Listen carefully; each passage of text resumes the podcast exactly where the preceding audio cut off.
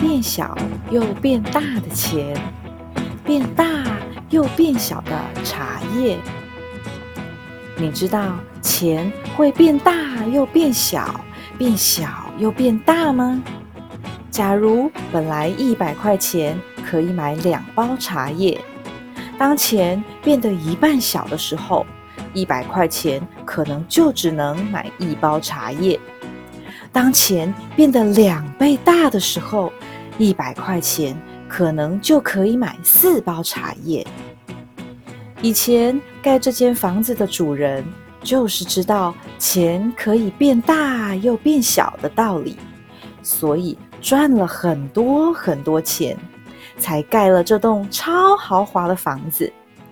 可是，也是因为他知道这种道理，但又不能控制钱变大变小的时机，所以才会把赚来的钱通通花光光。而且还欠了一大笔钱。盖这间房子的主人叫江阿星，他是这整个城镇的主人。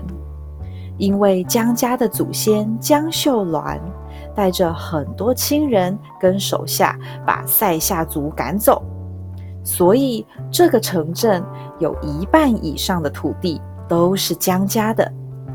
江阿星的爸爸不用工作。每个月光靠把土地租给别人的租金，就可以得到两万块。那个时候的钱很大，一般人的薪水啊，一个月只有四十块而已。两万块换成现在的钱，大概是一千五百万。江阿星的爸爸每个月就是躺在床上抽烟。一个月就有一千五百万。在二次世界大战的时候，江阿星发现钱正在变小，又发现世界上其他种茶叶的地方都被战争打坏掉了，但是新浦的茶树还在。他知道，假如现在把钱换成茶叶。然后把茶叶卖给爱喝茶的英国人，就可以赚很多很多钱。就算不卖给外国人，只是把茶叶摆在家里，就可以很赚钱了。今天早上用一百块买一包茶，晚上钱变小了，隔天早上那包茶就可以卖两百块了。钱到底为什么会变大又变小了？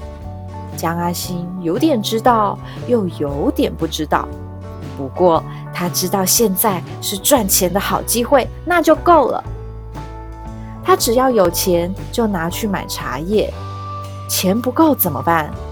那就去跟银行借钱啊。反正今天借五百万买茶叶，隔几天。茶就可以卖到一千万了，这么好赚的事情，为什么不赚？于是江阿兴借钱去买东西，他不止买茶叶，还买公司，像是新竹客运就被他买下来了。只是江阿兴忘了，钱不会一直变小下去，不知道从什么时候开始。钱又开始变大了。等到江阿星发现的时候，钱已经变得很大了。他赶紧把放在家里的茶叶都卖出去。但是当初五百万买的茶叶，现在已经卖不到两百万了。最后，就算江阿星把东西都卖了，都还不完全部的财产。江阿星欠银行八百万没钱还，银行就把这间房子收走了。现在也有很多人在用“钱变大又变小”的道理在赚钱哦。江阿星虽然最后没有很多钱，但也有很多人最后非常非常有钱。说不定有一天你也会觉得。这样子赚钱很不错。